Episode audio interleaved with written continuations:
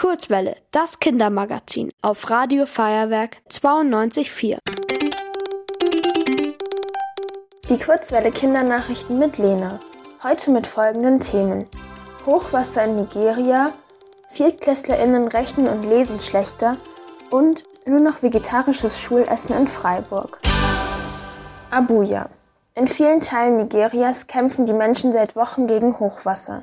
Die schlimmsten Überschwemmungen gibt es derzeit im Süden des Landes, in der Nähe des Flusses Niger. Das nigerianische Ministerium für humanitäre Angelegenheiten gab bekannt, dass bereits mehr als 600 Menschen ums Leben gekommen sind. Rund 1,4 Millionen Menschen wurden aus ihren Häusern vertrieben. Anhaltende Regenfälle sind für das Hochwasser verantwortlich. Außerdem war im Nachbarland Kamerun Wasser aus einem Staudamm abgelassen worden. Berlin. Ein Viertel aller ViertklässlerInnen hat ein großes Problem mit dem Lesen und Rechnen. Das zeigt der IQB Bildungstrend 2021.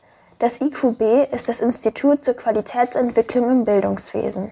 An der Studie beteiligten sich ungefähr 26.000 ViertklässlerInnen aus rund 1.400 Schulen. Die Ergebnisse zeigen, dass sich SchülerInnen in den Schulfächern Deutsch und Mathe deutlich verschlechtert haben. Schulausfälle wegen Corona seien ein Grund dafür. Bayern ist allerdings eines der wenigen Bundesländer, in denen die SchülerInnen sich im Vergleich zum letzten Ergebnis verbessert haben. Freiburg. In Freiburg soll es in Kitas und Grundschulen nur noch vegetarisches Essen geben. Das beschloss der Gemeinderat der Stadt am Dienstagabend. Bisher hatte es jeden Tag eine vegetarische und eine nicht vegetarische Mahlzeit gegeben. Im kommenden Schuljahr soll das Mittagsangebot nun komplett fleischlos sein.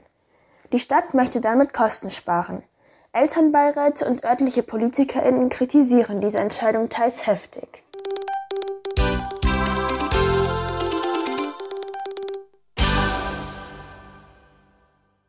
Die gute Nachricht. Bojen sollen Wale vor Chiles Küsten schützen. In den Gewässern wird es wegen Schiffsmotoren oder Bauarbeiten ziemlich laut. Das kann für die Wale sehr gefährlich sein, denn sie orientieren sich mit Hilfe von Geräuschen. Aufgrund von Lärm können sie dann nicht mehr miteinander kommunizieren, sich fortpflanzen oder Nahrung suchen. Deswegen orten Bojen nun mit akustischen Sensoren die Wale in der Umgebung. Ist ein Wal in der Nähe, wird die chilenische Marine sofort benachrichtigt. Die warnt dann die anderen Schiffe, damit sie langsamer werden oder die Fahrtrichtung ändern können. Das Wetter.